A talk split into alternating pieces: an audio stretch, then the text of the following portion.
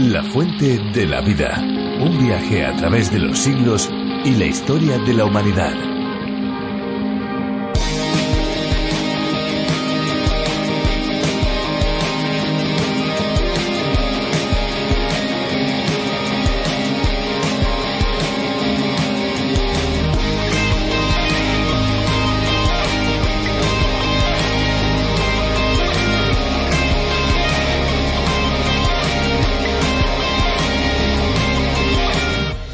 De todos los beneficios que supone el consumo del agua durante el embarazo, también se puede sacar partido de este recurso de otras maneras, como por ejemplo la gimnasia en el agua. El agua durante el embarazo puede ayudar a la mujer a equilibrar su peso, a tonificar los músculos y a que se sienta más vital y ligera para desarrollar las actividades cotidianas. Además, al practicar ejercicios en el agua evitará lesiones en los huesos y articulaciones, así como problemas tan comunes como la hinchazón, los dolores de espalda y otros. La hidrogimnasia, así como el masaje acuático, están muy indicados durante el embarazo, siempre y cuando estén recomendados por el especialista. Hola amigos, bienvenidos a La Fuente de la Vida, un programa en el que recorremos todos los libros de la Biblia, descubriendo capítulo a capítulo las verdades que Dios ha dado a conocer. Soy Esperanza Suárez y aquí a mi lado Fernando Díaz. Así es, Esperanza, un saludo a todos los que nos escuchan y que se unen a este recorrido, a este viaje fascinante por el libro de los libros. Aquí estaremos con cada uno de ustedes presentando este tiempo de curiosidades, música y principalmente de aprendizaje de la palabra de Dios, de la Biblia. Efectivamente, y lo vamos a hacer de la mano de Virgilio Bagnoni, teólogo y profesor de la Biblia. Con él y también con Benjamín Martín nos acercaremos a la Biblia de una manera profunda. A partir de un espacio radiofónico cuyo nombre original es A través de la Biblia del teólogo John Vernon Magui más de 80 países aprenden del libro de los libros mediante este viaje a través de la Biblia. Y uno de esos países es España, país al que se ha traducido, adaptado la serie de más de 1.300 estudios, reflexiones a través de la labor de Virgilio Bagnoni. En esta versión ya contamos con cientos de miles de escuchas cada mes. Efectivamente, podemos hablar de millones de descargas. ¿Cuántas personas? Qué bueno saber que tantas personas acompañan el programa. Eh, para aquellos que quieren saber más pueden visitar nuestra web lafuentedelavida.com. También pueden obtener los bosquejos de los libros de la Biblia. Están en la página oficial de A través de la Biblia, pero ustedes pueden pedírnoslos a través de nuestro WhatsApp el 601-203-265 o también info arroba radioencuentro.net. Estamos realmente impacientes por empezar este estudio de la serie, pero eso sí, antes vamos a escuchar una canción. Estamos seguros que les gustará.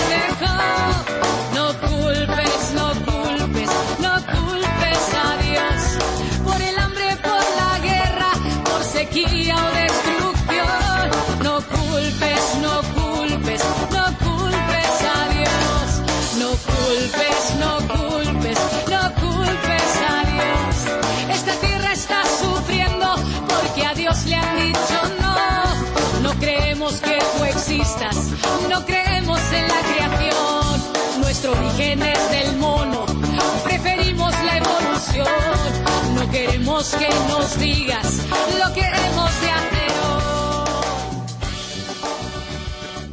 Cuando leemos el Antiguo Testamento nos encontramos con un riquísimo registro de la historia de la humanidad que nos detalla no solamente acontecimientos políticos y militares, sino que va más allá y nos cuenta cómo eran los sentimientos y las intenciones, las motivaciones de las personas en la antigüedad.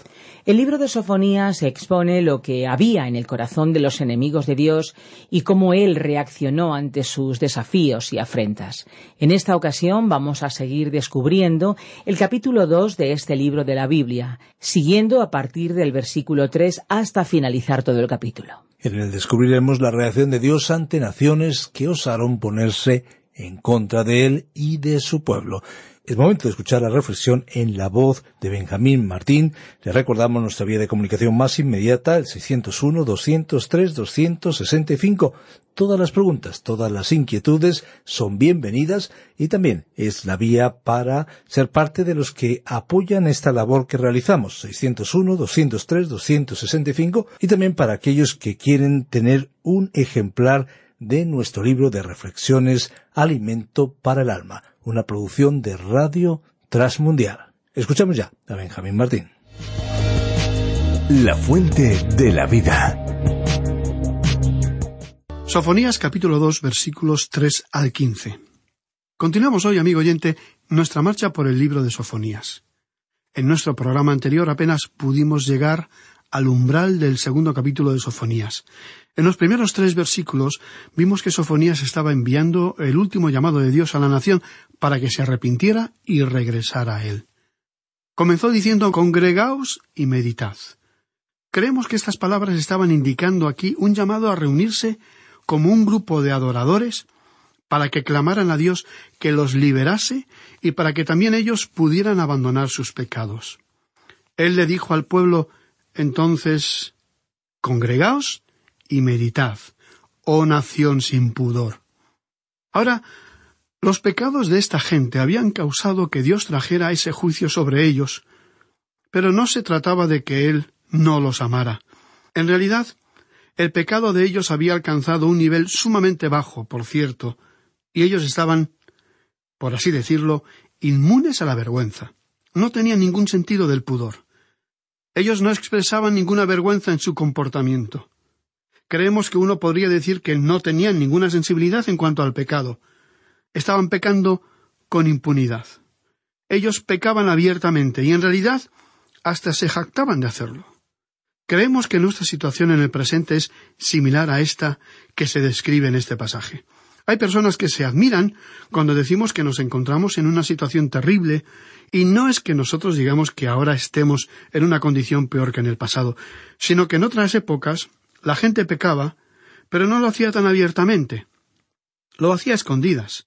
El pecado se cometía en un lugar donde nadie podía observar el que se implicaba en él. No se hacía alarde del pecado ante la sociedad o el mundo. La gente no se jactaba de hacerlo como ocurre en el presente. O sea que no era una forma de pecar descarada como ocurre en nuestro tiempo.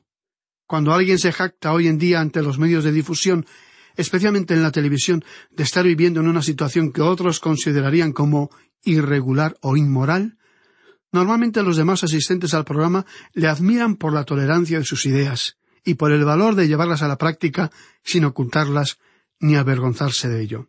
O sea, que lo que antes tendía a ocultarse por considerarse anormal, ahora ha pasado a ser la regla general, y el que no lo acepte será calificado como retrógrado o intolerante. No creemos que haya más pecado en esta época, sino que ahora se presenta abiertamente como una especie de avance o progreso en las relaciones humanas y sociales. Muchos han perdido ese sentimiento de pesar, de tristeza, por haber cometido un pecado. Ahora se consideraría un remordimiento de tal tipo como una expresión de deseos reprimidos. Sin embargo, ya en aquellos días de Sofonías se había llegado a esa situación de convivencia en sociedad y ese era el problema con esta nación de la cual nos está hablando el profeta.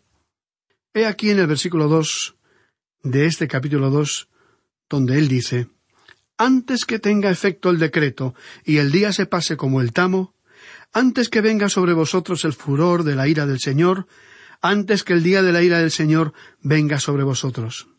El profeta estaba expresando aquí urgencia. Quería que adoptaran esa actitud antes de que Dios comenzara a actuar en juicio, porque cuando uno cruza esa línea y Dios comienza a actuar en juicio, uno descubre que ya es demasiado tarde para rectificar o volver atrás. Y entonces dijo aquí en el versículo tres Buscad al Señor todos los humildes de la tierra, los que pusisteis por obra su juicio. Buscad justicia, buscad mansedumbre, quizás seréis guardados en el día del enojo del Señor. En aquellos días existía un remanente del pueblo que era fiel a Dios, de la misma manera en que hoy encontramos un remanente en la Iglesia. Sin lugar a dudas, en las iglesias del tiempo presente no interesa cuáles sean las tendencias que en ellas predominen. Hay un número aún de creyentes verdaderos que son miembros de estas iglesias. No sabemos hasta dónde llega la práctica de su fe y no estamos en condiciones de juzgarles nosotros aquí, pero ese remanente es una realidad. Y Dios siempre ha tenido un remanente en el mundo. Aparentemente, aquí se estaba hablando a aquellos que formaban parte de ese remanente. Ellos también debían de tener mucho cuidado con sus vidas, debían buscar la justicia, procurar la mansedumbre, no tenían que estar llenos de arrogancia, de orgullo y de amor propio. Este era uno de los grandes pecados de esa nación, y ese es el peligro que también existe hoy entre los creyentes. Hoy suele verse el orgullo de la fe y el orgullo de la gracia. Hay algunas personas que se sienten orgullosas por haber sido salvadas por gracia, y ellos piensan que eso es algo de lo que deben jactarse. Es como si ellos fueran algo especial y particular del Dios Todopoderoso y se jactan de ello. Amigo oyente, nosotros tenemos que reconocer que no podemos jactarnos ni enorgullecernos de nada. El apóstol Pablo dijo que él mismo no tenía de qué jactarse. Y amigo oyente, si Pablo no tenía de qué gloriarse, estamos seguros que ninguno de nosotros lo tenemos. Y existe también el peligro de jactarse o enorgullecerse del hecho de que somos hijos de Dios. Por el contrario, esa relación tendría que llevarnos a una actitud de humildad y de mansedumbre. Aquí en el versículo el profeta dijo Buscad mansedumbre, quizás seréis guardados en el día del enojo del Señor. Eso es algo realmente glorioso, maravilloso. Es una experiencia inigualable el ser guardados y protegidos como si estuviéramos en la hendidura de una roca, el ser cubiertos por la protección del Todopoderoso. Los hijos de Dios deben reconocer que, aunque ellos no pasen a través del período de la gran tribulación, pueden experimentar mucho juicio y muchos problemas de la misma manera en que le sucedió con este pueblo del tiempo de Sofonías. Ellos no pasaron por el día grande del Señor, pero por cierto que pasaron a través de un pequeño período de tribulación. Ahora, uno habla en cuanto a la gran tribulación, pero ¿qué diremos en cuanto a la pequeña tribulación? Todos nosotros vamos a tener que enfrentarnos con pruebas y tribulaciones en esta vida.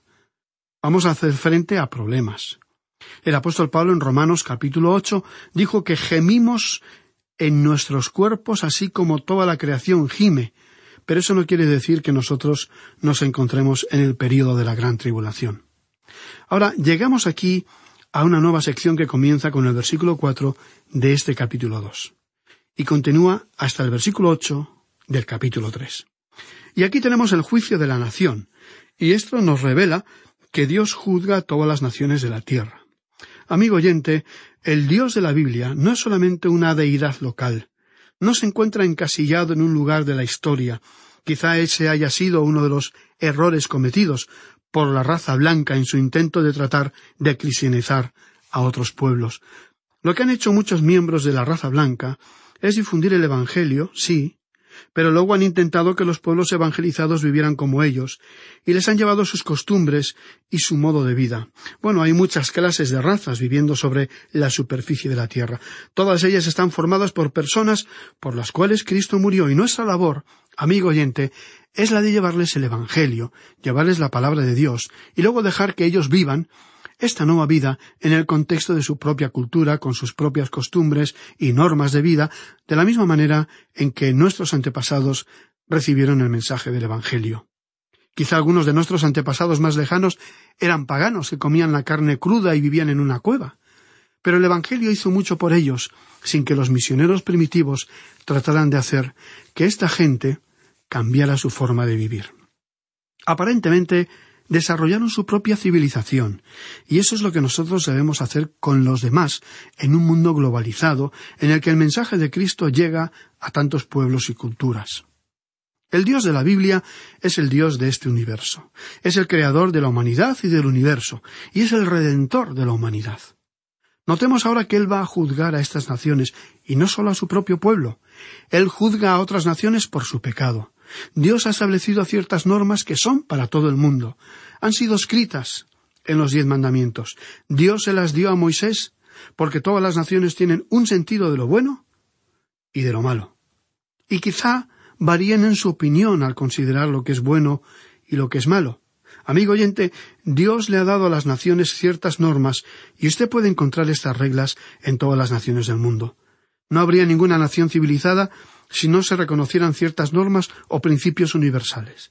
Cuando los pueblos se apartan del Dios vivo y verdadero, entonces se hunden en la peor clase de paganismo que pudiera existir, perdiendo hasta el control de su propia dignidad como seres humanos. Y llegan al punto en que Dios los tiene que abandonar, como hemos visto ya. Notemos ahora que Él comenzó su juicio de la nación aquí en el versículo cuatro de este capítulo dos de Sofonías, donde dijo porque Gaza será desamparada y Ascalón asolada. Saquearán a Asdod en pleno día y Ecrón será desarraigada. Ahora, aquí se mencionan cuatro de las ciudades de los filisteos. Estas iban a ser juzgadas también.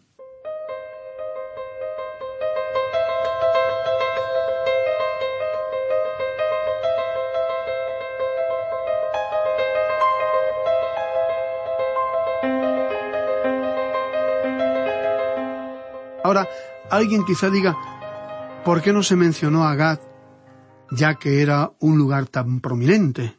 Bueno, en esta época Gad estaba bajo el control del reino del sur, o de Judá. Pero estas otras cuatro ciudades, Gaza, Ascalón, Asdod y Ecrón, iban a ser juzgadas. Él dijo que serían desamparadas y Ascalón asolada.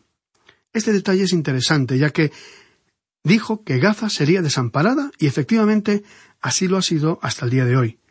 Y Ascalón es actualmente una zona desolada. Existe un lugar llamado Ascalón hoy, pero no está sobre las ruinas del antiguo Ascalón. La antigua Ascalón se encuentra en la costa. Allí están las ruinas del templo de Dagón. Y después también en el versículo cuatro se nos dijo saquearán a Asdod en pleno día. Asdod fue saqueada, y lo interesante fue que sucedió en pleno día, y la referencia es al mediodía. En aquella tierra la costumbre era de hacer una pausa después de comer. Esto es lo que en algunos países de América Latina se conoce como la hora de la siesta o incluso durante ese tiempo se cierra el comercio. El clima de ciertos países hace que la gente no quiera trabajar en la peor hora del calor del día.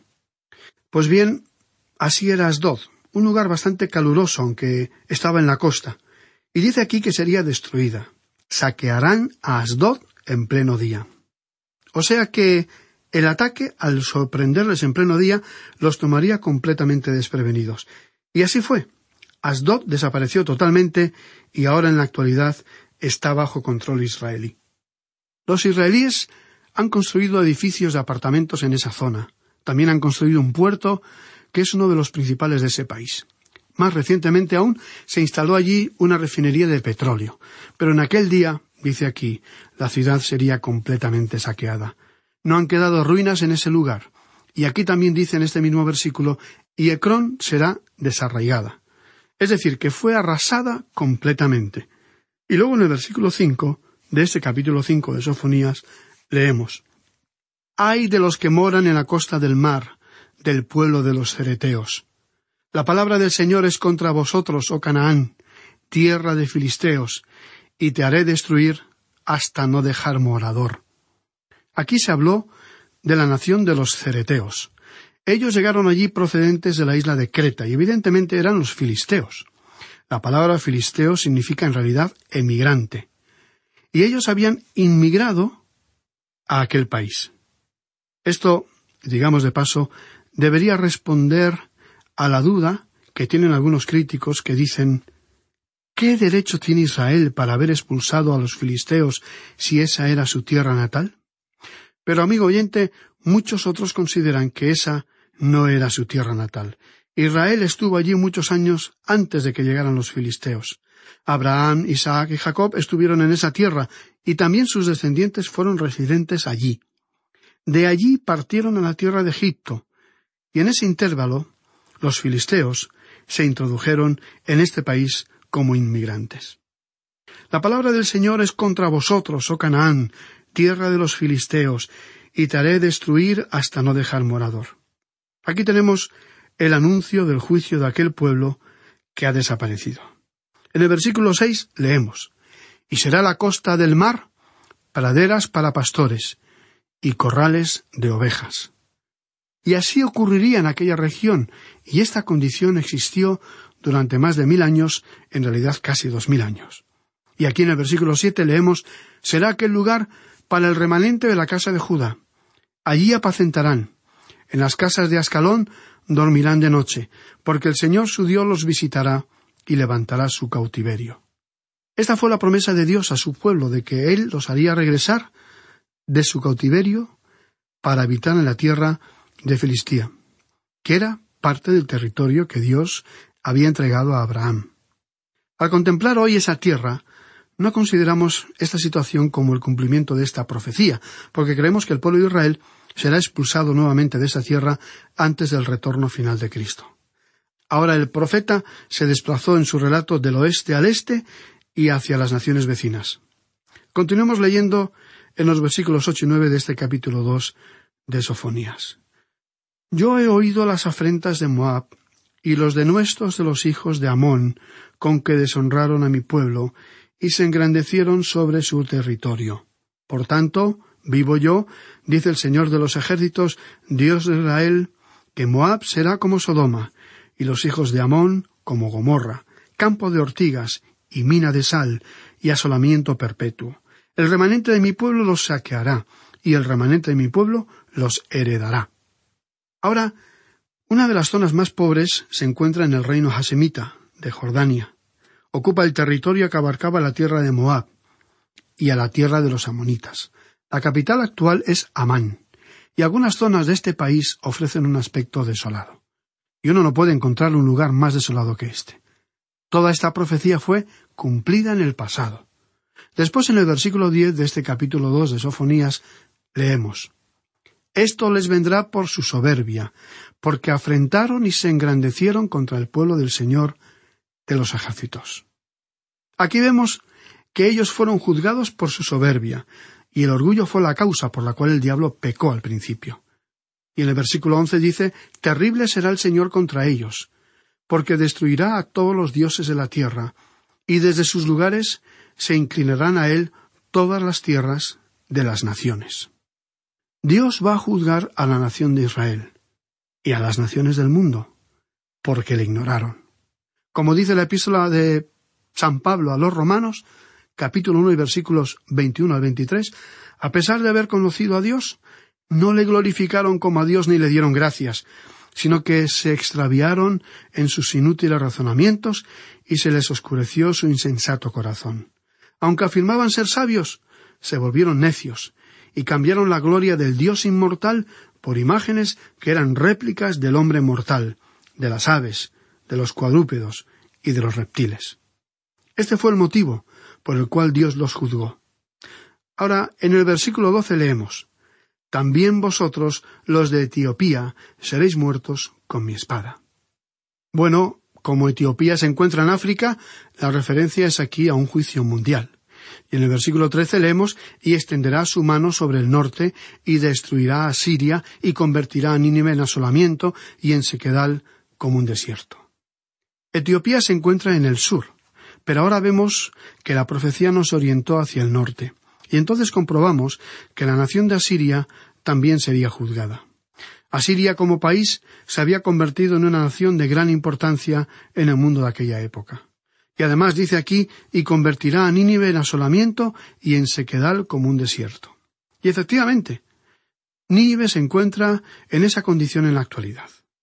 La ciudad moderna de Mosul se encuentra al otro lado del río Tigris, mirándola desde el emplazamiento de la antigua Nínive, y dicen que su aspecto es de miseria y desolación. Luego, en el versículo catorce, leemos Rebaños de ganado harán en ella majada, todas las bestias del campo, el pelícano también, y el erizo dormirán en sus dinteles. Su voz cantará en las ventanas, habrá desolación en las puertas, porque su enmaderamiento de cedro será descubierto. Esta fue una forma de decir que sus edificios serían derribados.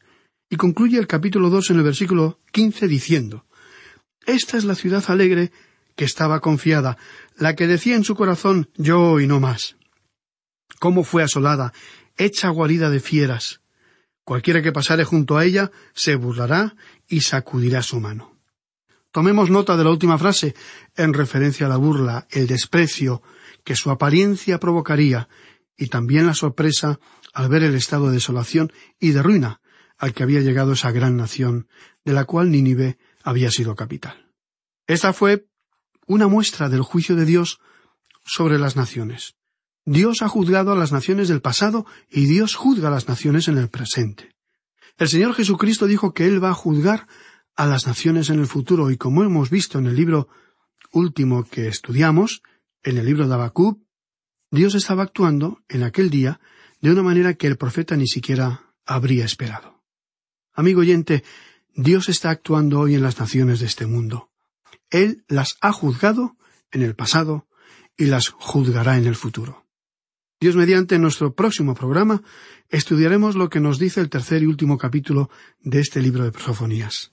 Y el tono y el tenor de este libro va a cambiar porque vamos a ver el lado oscuro del amor. Esperamos contar con su compañía, amigo oyente, al continuar en este prolongado e interesante viaje a través de la Biblia.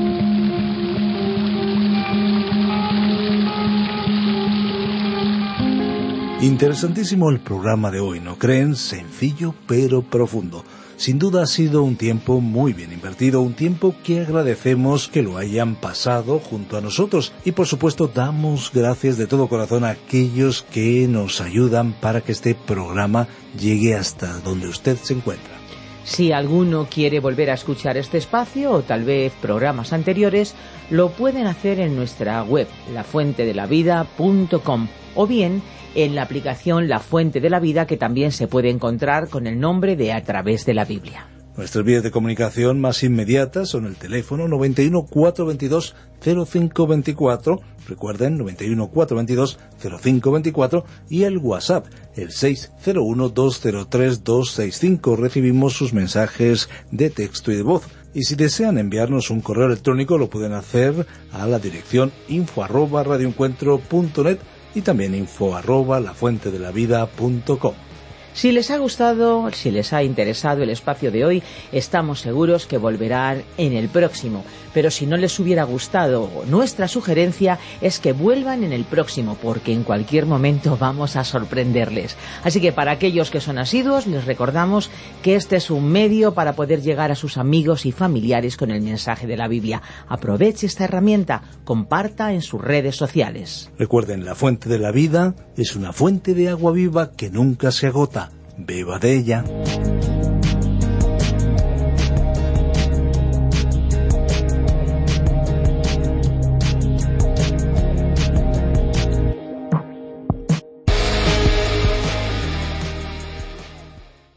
Este ha sido un programa de Radio Transmundial producido por Radio Encuentro, Radio Cadena de Vida.